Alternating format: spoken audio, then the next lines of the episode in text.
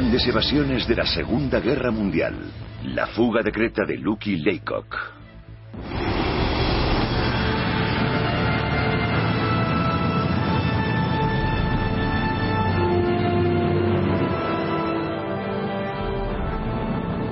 En mayo de 1941, la isla de Creta es atacada. En el mayor asalto aerotransportado jamás lanzado. Paracaidistas de élite alemanes encabezan la invasión. En poco tiempo, 30.000 soldados británicos y de la Commonwealth son capturados. Una unidad de lo más heterodoxo es reclamada para entrar en acción. Sus hombres están entrenados para llevar a cabo audaces ataques por tierra o mar. Los comandos.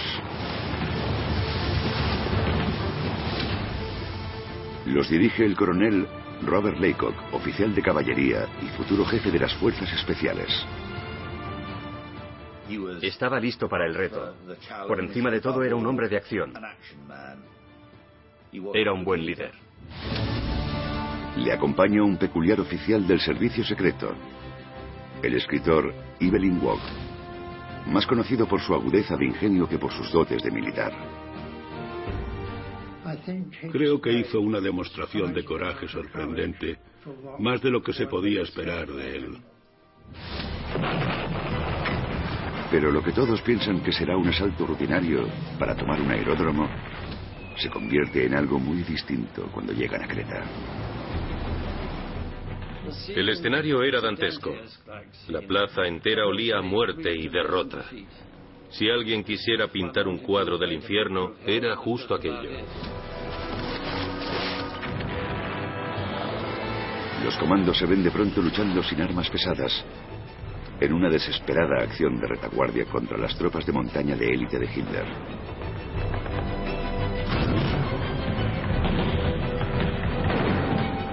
¿Podrá el ejército de Leykov, escasamente armado, defender las líneas de combate para facilitar la huida a miles de soldados? ¿O será arrollado y a continuación capturado?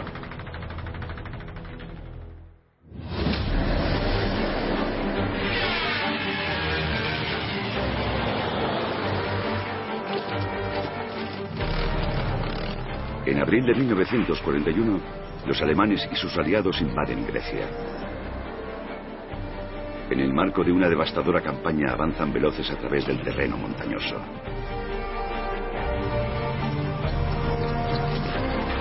Al cabo de tres semanas, Grecia ha caído.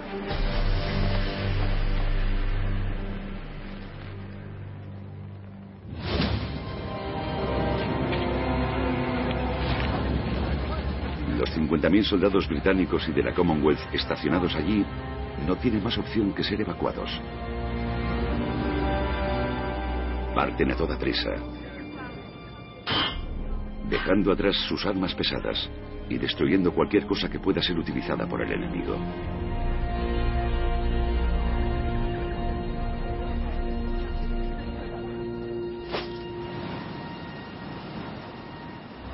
La mayoría de los soldados son embarcados hacia Egipto, donde se encuentra el cuartel general de las fuerzas británicas en el norte de África. Pero entre tanto, los alemanes eligen su próximo objetivo, la isla de Creta. Con 250 kilómetros de longitud y 60 kilómetros de anchura, Creta está a solo 650 kilómetros del norte de Egipto, lo que le confiere un valor estratégico vital. Si Creta cae, las fuerzas británicas en el norte de África serán una presa fácil para la aviación alemana. En 1941, la importancia estratégica de Creta se basaba en que equivalía a tener un portaaviones en medio del Mediterráneo Este. Si los alemanes podían bombardear Alejandría desde Grecia y los Balcanes, ocupando Creta, podrían incrementar la intensidad de los bombardeos y ofrecer una mayor cobertura a sus filas.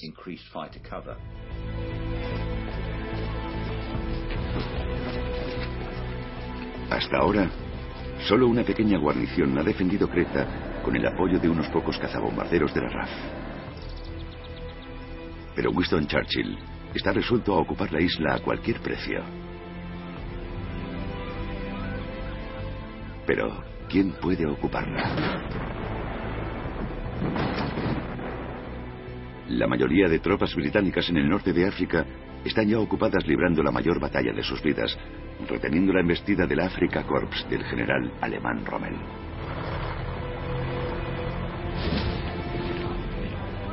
Las únicas fuerzas disponibles son los evacuados de Grecia. Cerca de 25.000 hombres, la mitad de los cuales son australianos y neozelandeses, son reclamados para defender Creta. Es un movimiento desesperado. Después de haber abandonado la mayor parte de su equipo, disponen de muy pocas armas. Cuando los evacuados empezaron a llegar, algunos, con un poco de suerte, llevaban encima su arma personal, pero otros llegaban literalmente con lo puesto. Y aunque dispongan de armas, muchas de ellas no funcionan con eficacia.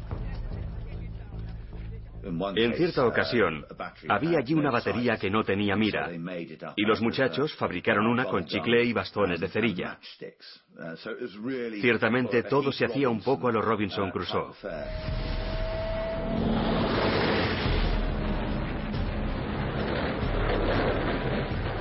A principios de mayo, la Luftwaffe ataca y debilita las defensas de Creta mediante un intenso bombardeo que se prolongará durante dos semanas.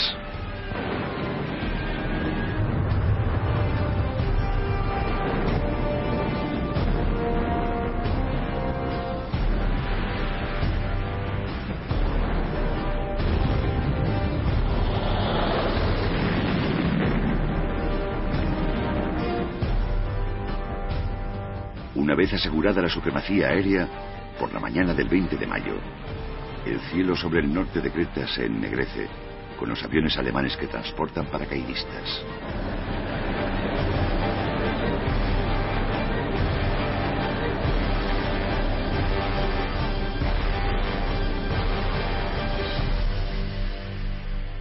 El general Freiberg, que dirige a los defensores de Creta, no parece inmutarse. Mientras se encontraba desayunando, pudo notar la vibración de la aviación que se acercaba y gruñó a sus copos de maíz a la hora exacta. Sabía que aquello iba a ser duro.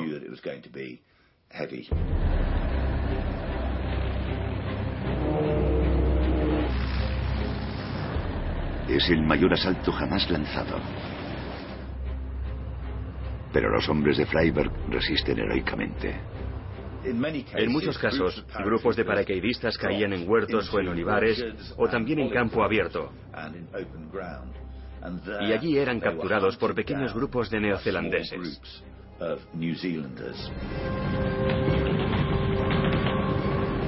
Casi 2.000 alemanes pierden la vida el primer día. Pero al final, la potencia de fuego alemana se impone. A 25 kilómetros del cuartel general británico en la bahía de Suda, sitian el aeródromo de Maleme, de vital importancia estratégica. Los alemanes ya pueden incorporar refuerzos convenientemente armados. Es un escenario crucial en la batalla. Si los ingleses quieren ocupar Creta, antes deben retomar Maleme. Desde su cuartel general, el general Freiberg podía ver cómo, por toda la bahía, los Yankers llegaban, aterrizaban y despegaban. Y después llegaba otra tanda. Y entonces comprendió que el puente aéreo vital para llegar a Creta estaba en Maleme y solicitó que Maleme fuera tomada.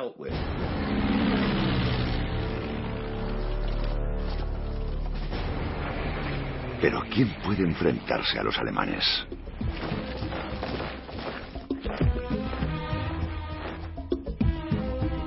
Sucede entonces que, a unos 600 kilómetros de allí, en Egipto, los ingleses parecen tener la fuerza ideal y el comandante ideal para esta misión. Robert Laycock y los comandos.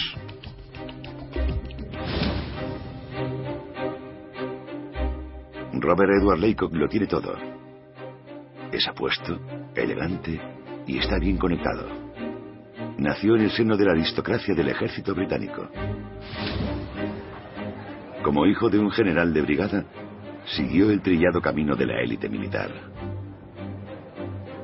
desde los campos de deporte del Eton College, pasando por su instrucción como oficial en Sandhurst, hasta su servicio en uno de los mayores regimientos de Gran Bretaña, la Royal Horse Guards.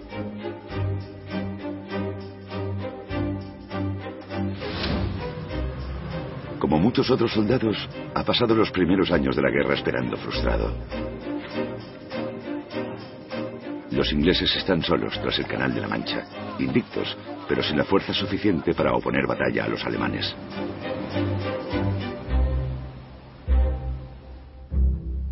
Pero entonces, Laycock recibe una llamada de un célebre pariente.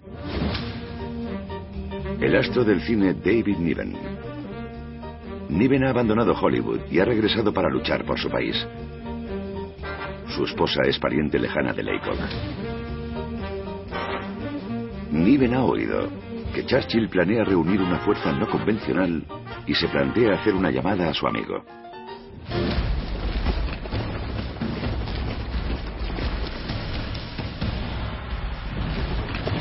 Esa fuerza son los comandos. Su tarea consiste en lanzar ataques breves e intensos para hostigar al enemigo. A estas alturas, Gran Bretaña poca cosa más puede hacer.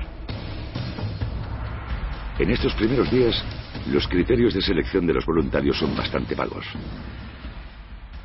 El sargento James Donning es uno de los que responden a la llamada. La noticia aparecía en la orden del día. Se buscan voluntarios para servicio especial.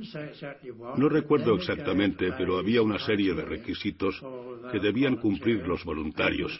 Saber conducir, saber nadar, estar preparado para viajar en submarino y estar dispuesto a lanzarse en paracaídas. Y pensé que era una misión a mi medida. Por encima de todo, los comandos solicitan hombres ansiosos de acción y aventura. Robert Laycock es aceptado de inmediato. Enseguida es ascendido a teniente coronel y le es confiada la dirección del comando número 8. Es un líder nato.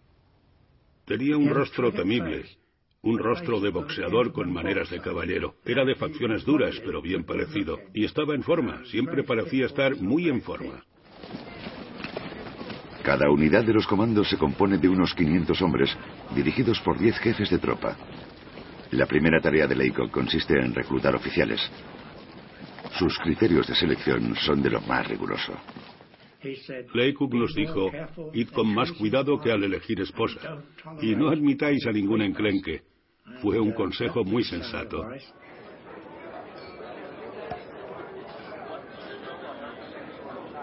Y pone la mirada en sus amigos de la alta sociedad que sirven en los principales regimientos de Gran Bretaña. Entre ellos se encuentra un viejo amigo de la familia, Randolph Churchill, el hijo de Winston. Y el comando empieza a entrenarse en serio. Es un cambio radical respecto a la educación física tradicional del ejército, con pantalones blancos y zapatillas de lona. En los comandos solíamos decir, eso es ridículo. ¿Para qué pensáis que os estáis entrenando? No es para jugar a rugby, ni a fútbol, ni ningún otro bonito deporte. Os estáis entrenando para luchar.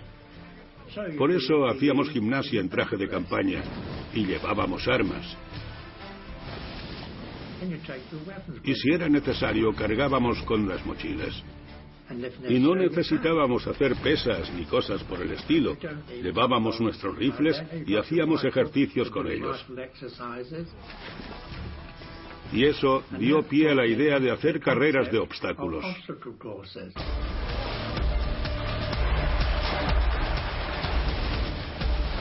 En otoño de 1940, los comandos reciben la orden de entrenar para lanzar ataques anfibios a gran escala. La abrupta costa oeste de Escocia se convierte en su terreno de instrucción de cara a futuras operaciones en el Mediterráneo. Pronto las noticias del comando supuestamente secreto de Laycock llegan a oídos de otro miembro de la refinada aristocracia londinense. Evelyn Waugh es uno de los escritores más exitosos de su generación. Se ha hecho popular gracias a una serie de mordaces novelas satíricas.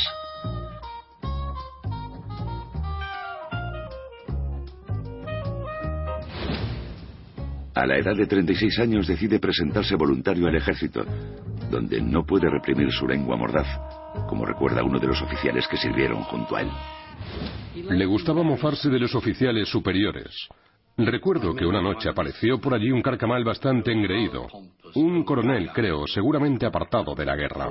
En todo caso era un oficial de alto rango.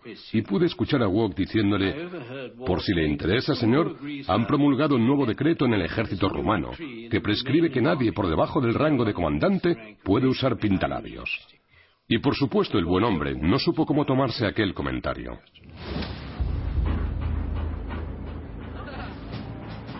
Tras gestionar su traslado a los comandos, Wog parte hacia Escocia. Allí encuentra a Leacock y a sus hombres entrenando con dureza. Aquí la gente bien bebe como descosidos. Juegan a las cartas, por la noche cenan en Glasgow y telefonean incesantemente a sus entrenadores. Pronto Wog se encuentra como en casa. Una noche que andaba bebido, me caí durante una de las operaciones nocturnas y me hice un corte en el labio. Pero nadie me miró mal luego a causa de ese accidente. Pero a pesar de todos los festejos, una fuerza de combate muy seria comienza a desmontar. Pero sus hombres ansían entrar en combate. Eran esa clase de hombres que se alistan en busca de acción, no querían repetir el mismo ejercicio una y otra vez. Pedían acción. Por fin, en enero de 1941, reciben la orden de embarcarse hacia Egipto. El teniente coronel Leacock es ascendido y le es confiado el mando de tres unidades de comandos, que suman más de 1.500 soldados. E Evelyn Waugh viaja con él, en calidad de oficial del servicio secreto.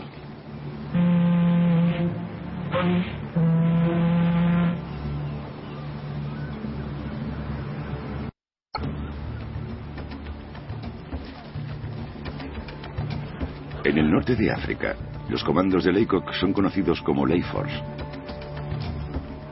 Para esta misión se han fusionado con otra unidad, los comandos de Oriente Medio. Los dirige el teniente coronel George Young, antiguo oficial del Servicio Secreto y Royal Engineer. Su unidad de comando se ha formado al mismo tiempo que la británica, pero a diferencia de esta, se ha mantenido en acción durante todo el año, luchando contra los italianos en el Mediterráneo y en el este de África.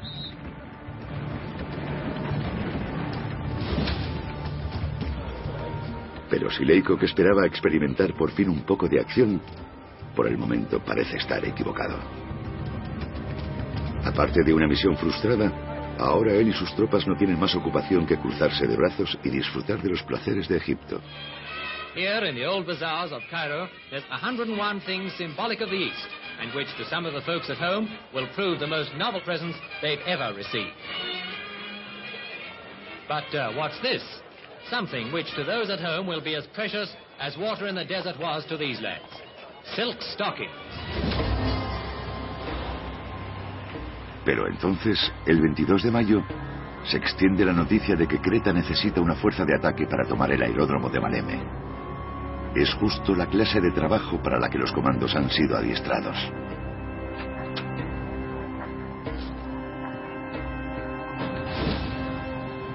El plan original de Leikok es muy simple.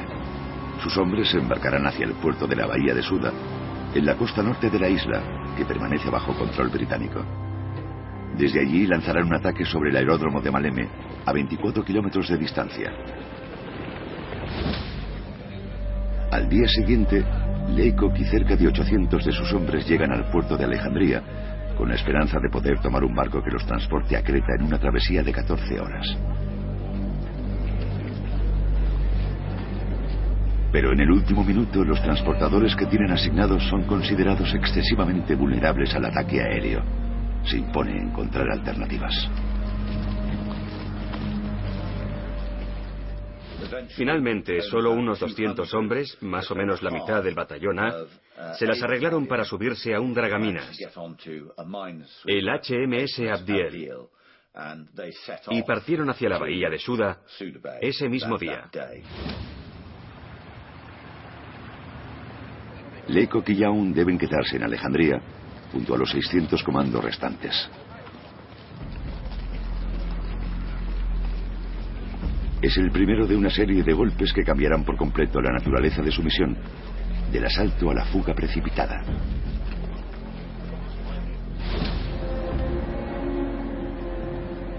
Por fin, al cabo de 18 horas, se encuentran navíos adecuados.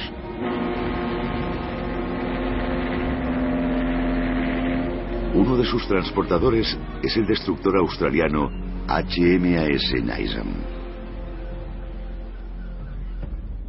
El guardiamarina Adrian Holloway, que tiene por entonces 18 años. Eran las tropas más peculiares que había visto nunca. Iban armados hasta las orejas y cubrían sus rostros con pasamontañas aunque hiciera calor. Y debajo de los pasamontañas había caras pintadas de negro. Y me pareció que todo cuanto necesitaban para luchar eran alfanjes. Parecían una formidable fuerza de combate. Alguien me dijo al oído, son desertores de la Legión extranjera. Y me recordó el célebre comentario del duque de Wellington. No sé qué están haciendo al enemigo, pero por Dios, qué miedo dan. Pero más tarde, mar adentro, Leacock sufre un contratiempo que no había previsto. Al principio el tiempo era muy agradable, era como ir de crucero por el Mediterráneo. Estaban todos desparramados por la cubierta de hierro, disfrutando del día soleado, pero más tarde hacia las nueve se levantó un vendaval.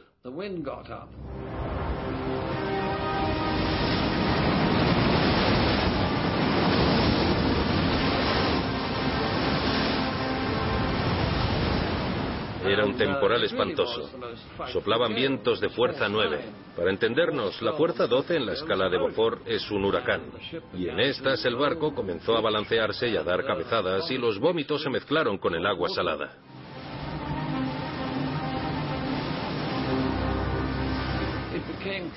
Estaba claro que había que suspender la misión.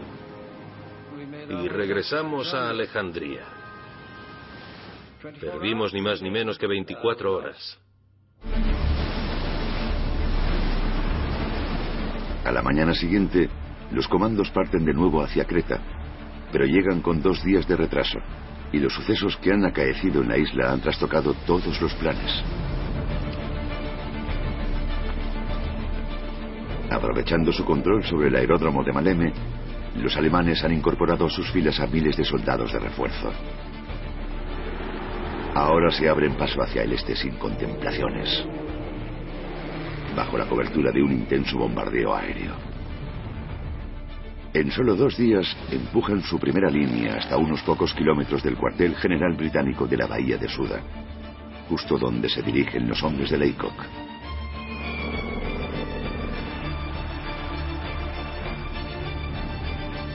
Cuando por la noche llegan los barcos de Laycock, tropiezan con el primero de una serie de severos reveses.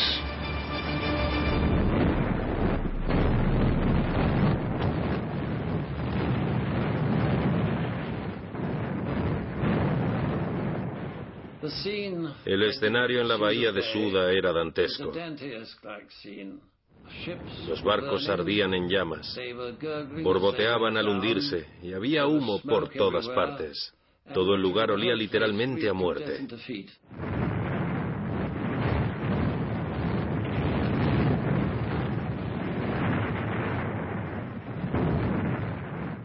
Era simplemente horrendo. Si a alguien le diera por pintar un cuadro del infierno, era exactamente aquello. Se veían fogonazos en las montañas que ceñían la bahía. Era evidente que estábamos en primera línea.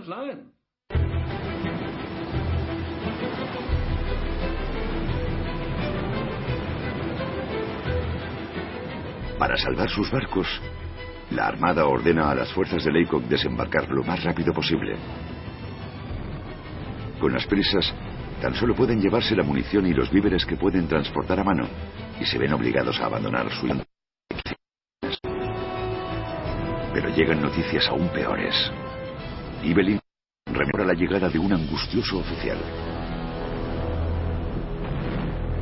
Llevaba unos pantalones cortos y un abrigo largo, y no conseguía hablar de manera inteligible debido a la fatiga y al pánico. Dios mío, es un infierno, dijo. Nos vamos a retirar.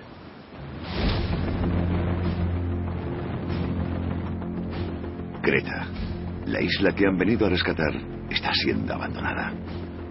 Según parece, la misión de los comandos ha terminado antes de empezar. Pronto el general Freiberg confirma las malas noticias. Cuando abandonaron la zona portuaria y se vieron envueltos en aquel caos de tropas en retirada, tropezaron con el general Freiberg. Y este les dijo, no, es inútil seguir atacando Maleme, nos retiramos. Dijo, intentad encontrar al general Weston. Él organizará la retirada y os impartirá órdenes. Weston es el oficial de los Royal Marines cuyos hombres han defendido la bahía de Suda.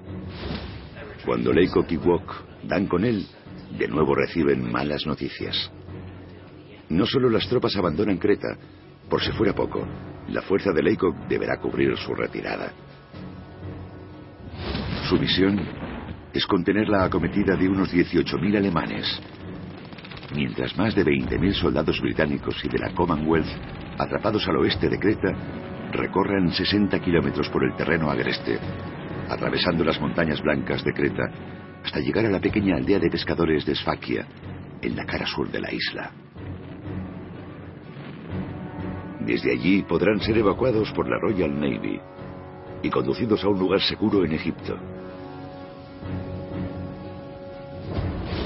Pero mientras retienen a los alemanes en la bahía, sucede algo para lo que Leikok y sus hombres no están siquiera mínimamente equipados. Normalmente, para cubrir adecuadamente una retirada, es preciso disponer de armas pesadas y de un buen soporte aéreo. La fuerza de Leikok solo posee máquinas ligeras, pistolas y rifles. Pero Robert Leikok y su compañero de armas, el teniente coronel George Young, aceptan el reto. No eran el tipo de hombres que se echan atrás por un pequeño cambio de planes, ni siquiera por un gran cambio de planes. Pero no van a luchar solos. Weston está desplegando también a sus Royal Marines y a unidades de las fuerzas australianas y neozelandesas. El plan para la retirada consiste en utilizar una serie de posiciones de bloqueo a lo largo de la ruta de fuga. Cuando los alemanes avancen, las tropas que les harán frente en primera línea resistirán tanto tiempo como puedan para después retirarse, retrocediendo hasta la posición de bloqueo más próxima.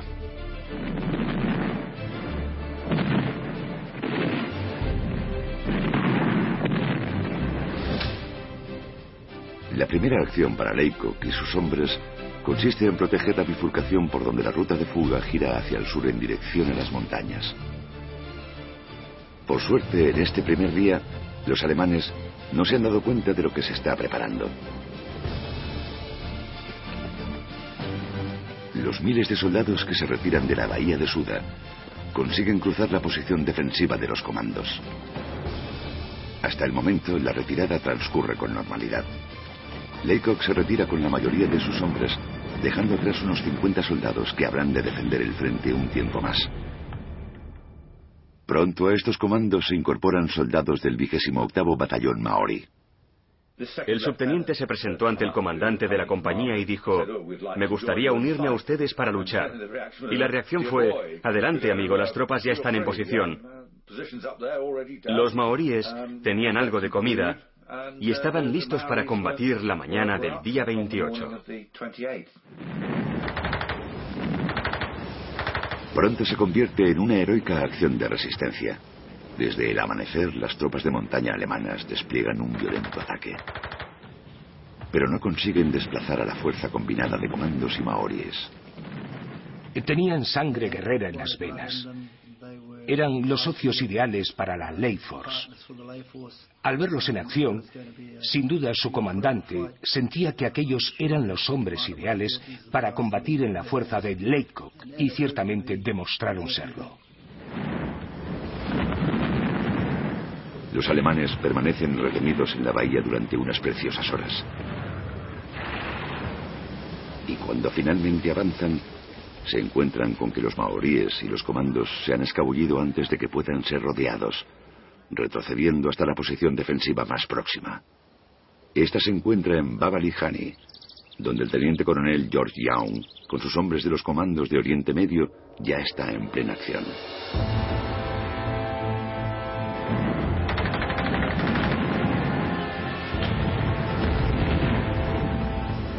Los alemanes bombardean su posición mediante morteros, artillería y ataques aéreos.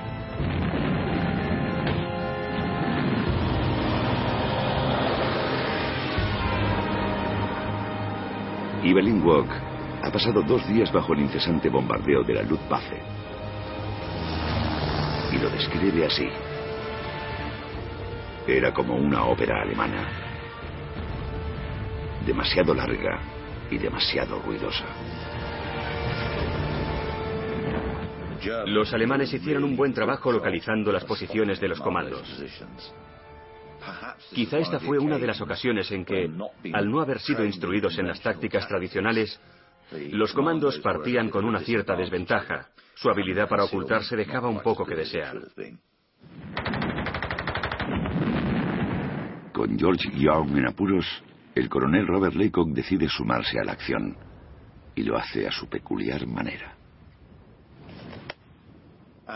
Se contaba que apareció con su gorra de Peak Service con su banda roja de oficial del Estado Mayor alrededor.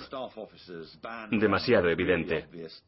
Mientras todos los demás se agazapaban en las trincheras y detrás del terraplén, Laycock paseaba erguido entre ellos, mostrando a cada momento que él era el líder del comando. Eso lo convierte en una presa fácil para los francotiradores alemanes. Ni sus propios hombres pueden dar crédito. Ya se puede imaginar las palabras que le dedicaron. Las palabras de admiración más sentidas que habían pronunciado jamás los australianos y los comandos. Locura o no, la bravocunada de Leykok funciona. El avance alemán queda bloqueado durante el resto del día. Entonces, cuando comienzan a acercar su posición, Leykok ordena a sus comandos retirarse una vez más. Salieron hacia las 20 horas de aquel día.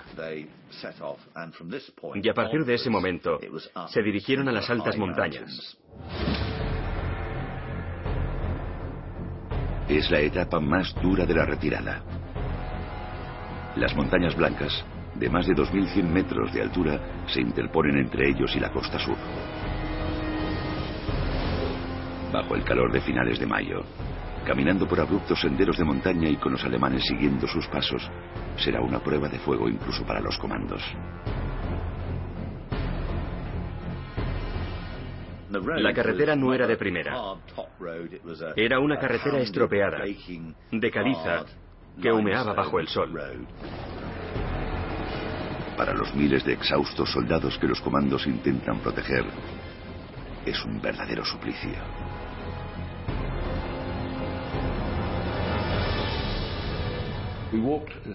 Caminamos por la noche a través de aquel terreno accidentado. Cada vez que lo pienso, no me explico cómo nos las arreglamos para no tropezar y caer de bruces. Pero lo hicimos. Simplemente caminamos. Cuando se hizo de día, encontramos un gallinero y nos alojamos allí durante todo el día. Pero no teníamos comida. Aunque tampoco recuerdo haber pasado un hambre atroz. Estaba más agotado que hambriento. Nuestro principal problema era la sed, porque no había tornos ni cubos junto a los pozos. Finalmente encontré un viejo camión abandonado y vacié un poco del agua del radiador. Sabía un poco a óxido y a aceite, pero a fin de cuentas era agua.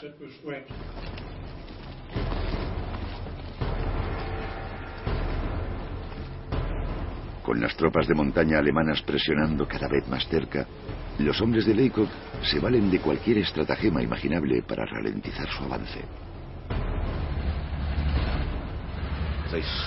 Cruzaban tanques en la carretera. Los vaciaban de combustible y dejaban el motor en marcha. Y así una masa de metal bloqueaba la carretera a los alemanes y les ocasionaba importantes demoras. El 28 de mayo, un día después de la llegada de los comandos, la cabeza de la columna aliada en retirada alcanza la costa sur.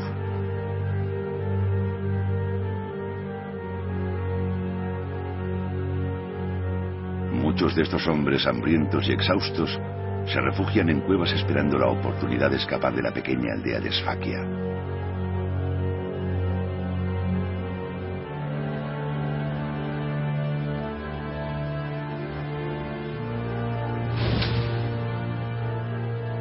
Cerca de 20.000 personas huyendo hacia la costa, el general Freiberg, que se encuentra en Esfaquia para intentar organizar la evacuación, debe luchar contra el reloj.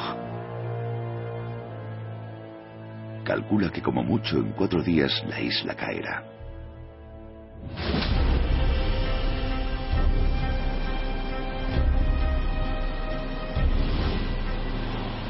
Su principal problema es el absoluto dominio aéreo de la Luftwaffe. Durante el viaje de 14 horas desde Egipto, solo los barcos más rápidos de la Royal Navy pueden resistir el acoso de los bombarderos alemanes.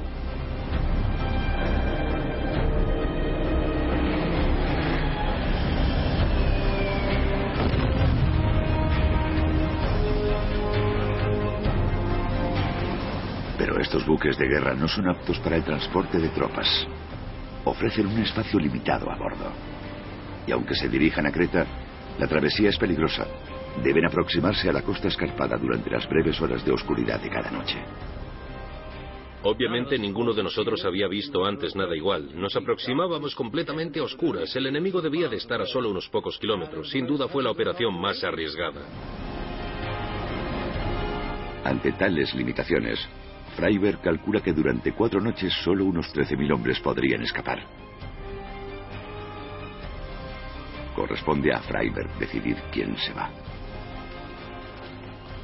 Y toma una decisión castrense, dando prioridad a tantos de sus soldados de combate como sea posible y dejando atrás a los que se han quedado rezagados. Los rezagados eran gente que había llegado sin sus unidades, sin armas ni equipo, y que no podían conectar con sus compañeros.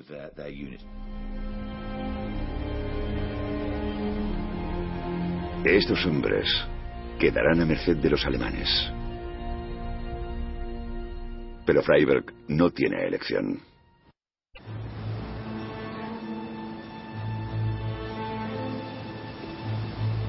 Por la noche del día 28, los primeros barcos de rescate llegan con el guardiamarina Adrian Holloway a bordo. Llegamos a Esfaquia a las 0.30 horas y enseguida bajamos los botes y empezamos a recoger soldados de la playa. El clamor general que se escuchaba era, gracias a Dios por la Armada. Todos tenían plena confianza en que la Armada iba a evacuarlos de aquel horrible escenario y estaban muy agradecidos por poder ser embarcados. El soldado de infantería neozelandés Roy Hammond es uno de los heridos que figuran en la lista de los que se irán. Aquella noche salimos hacia la playa. No sé a qué distancia estaría, seguramente a dos o tres kilómetros, bajando por un camino de cabras. Llegamos a la playa y allí esperaba una lancha de desembarco para llevarnos a los barcos. Partimos más o menos a las cuatro y media de la madrugada. Pero pese a haber conseguido huir de Creta, Roy Hammond todavía no está fuera de peligro.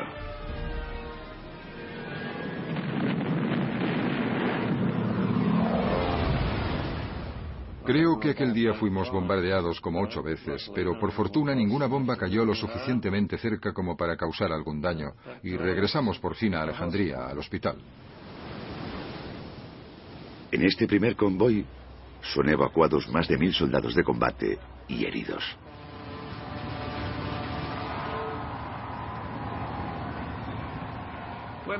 Cuando llegamos a Alejandría los barcos hacían sonar sus sirenas. La gente nos saludaba con la mano y nos sentíamos poco menos que héroes. Fue una experiencia muy alentadora después de lo que habíamos pasado. Pero cuando estos primeros evacuados desembarcan en Alejandría, En Creta permanecen todavía otros 19.000 soldados que esperan también ser salvados. Durante el día siguiente, el 29 de mayo, muchos de ellos aún se encuentran a 25 kilómetros de la costa, en un vasto altiplano en pleno centro de las montañas blancas. En esta fase en que la retirada es cubierta por otras tropas, los comandos de Leykov descienden de las montañas y se dirigen hacia su siguiente posición de bloqueo. Con toda seguridad, descendieron por la garganta de Imbros, un desfiladero de nueve kilómetros y medio, muy profundo y abrupto, donde era muy poco probable que los alcanzara una bomba o un proyectil de la Luftwaffe o por el fuego del ejército alemán. Era una ruta magnífica para descender. Los exhaustos comandos se preparan para la desesperada defensa de los accesos a Esfaquia. Se atrincheran en el altiplano litoral a cinco kilómetros de la aldea. Leico, que está muy cerca de la playa, donde tienen lugar las evacuaciones. Su principal preocupación es qué lugar ocuparemos en la lista de prioridades para la evacuación. La respuesta llega de parte del general Freiberg, desde su cuartel general improvisado, situado sobre la playa de Sfakia. La fuerza de Leykok figura en la lista de tropas de combate que serán evacuadas, pero en último lugar, se calcula que les llegará el turno dentro de tres noches.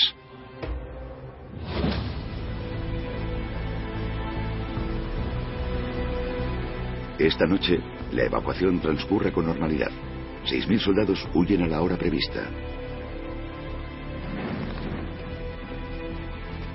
Al día siguiente, las tropas de montaña alemanas chocan con la feroz resistencia de los comandos de Leikon y sus compañeros en misiones defensivas deciden proteger el acceso a Esfakia.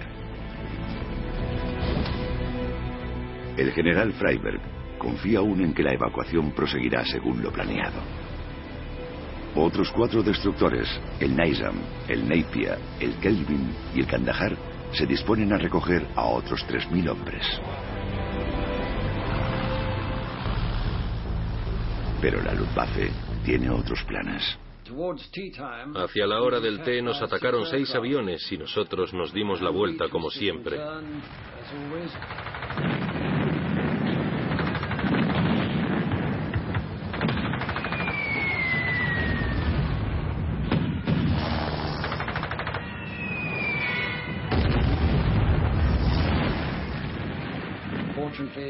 Por suerte, nuestro capitán consiguió esquivar las bombas. Pero de pronto se escuchó un grito. Una bomba ha alcanzado el Kandahar. Y al rato otro grito. Una bomba ha alcanzado el Kelvin. Y nos señalizaron que debíamos regresar a Alejandría. Nos hicieron una señal que venía a decir, nos duele en el alma dejaros, que Dios os ayude pero ninguna expresión bien intencionada podía aliviar nuestra ansiedad por tener que proseguir la misión con solo dos de los destructores. No solo han perdido dos barcos, también un tiempo precioso de cara a la evacuación. No supimos que íbamos a Esfaquia hasta las doce y media de la noche. En aquel intervalo pudimos ver destellos en los cerros por encima del diminuto puerto. Un soldado nos dijo que el ejército alemán estaba solo a seis kilómetros y medio. Pronto los angustiados soldados suben al barco. Los comedores empezaron a abarrotarse de soldados que devoraban bocadillos de jamón y de otras cosas que, como es lógico, hacía bastante tiempo que no veían.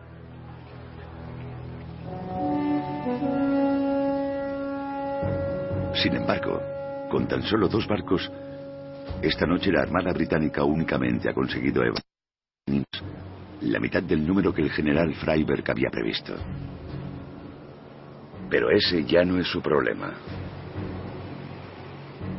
Esta misma tarde ha tomado la ruta de fuga VIP a cargo de la Comandancia de Oriente Medio. No pueden dejar que su general caiga en manos alemanas.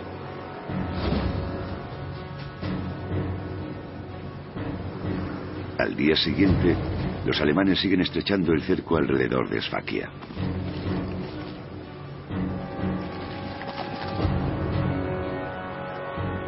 En la aldea crece la tensión.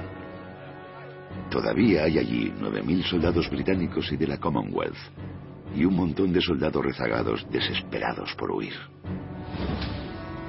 Pero a las seis y media de la tarde, el general Weston, el hombre al que ha sido confiada la evacuación, sabe con certeza que esta será la última noche.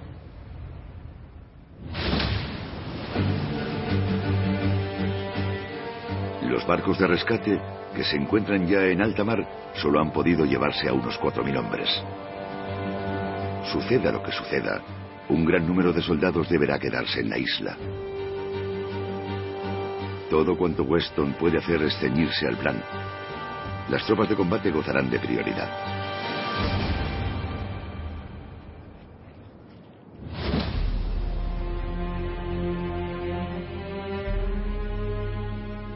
En el altiplano que corona la aldea, cerca de 700 comandos de Leiko, al mando del coronel George Young, mantienen todavía su posición defensiva. Permanecen a la espera de ser evacuados. Sus órdenes son esperar hasta que las unidades neozelandesas y australianas de la lista de Weston se hayan retirado. Evelyn Walk lo recuerda. Weston dijo que teníamos que cubrir la retirada y que el oficial de embarque nos enviaría un mensaje desde la playa de Sfakia cuando pudiéramos retirarnos también.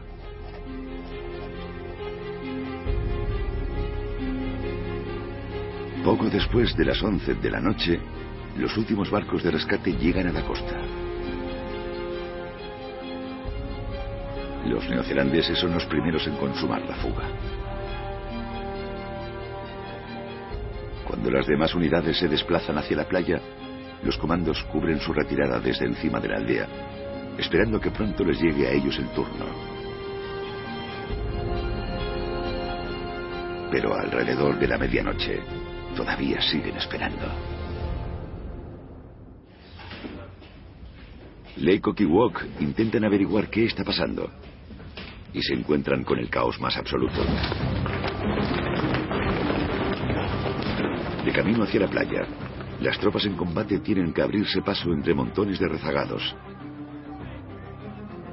Y lo que es peor, el general Weston, el responsable de la operación, ha huido junto con su personal en otro hidroavión VIP. Con los minutos pasando y sin nadie al mando, Leacock imparte sus propias órdenes y envía un mensaje urgente a sus comandos apostados sobre la aldea. Les comunica que es hora de retirarse.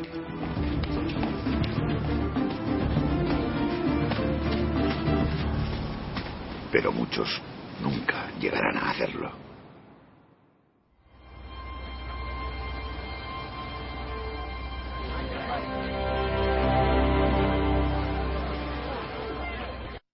Los de rescate llegan por fin a Alejandría, las consecuencias de esta caótica noche se ponen de manifiesto. El coronel Robert Laycock y Evelyn Walk han huido.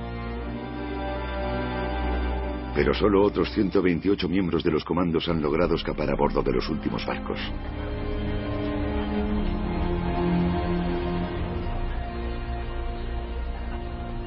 Más de 500 hombres no lo han conseguido, entre ellos el teniente coronel George Young. De un total de 30.000 soldados, únicamente 12.000 han sido evacuados de la costa sur de Creta.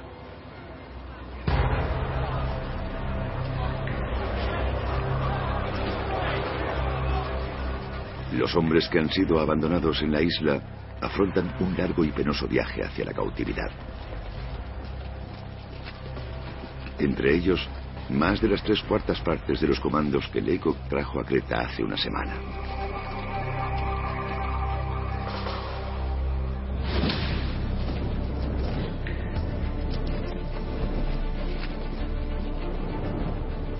Tras la operación surgen numerosas preguntas. ¿Podían las fuerzas británicas haberlo hecho mejor? ¿Han fracasado los comandos? ¿Abandonó Leikok a sus hombres?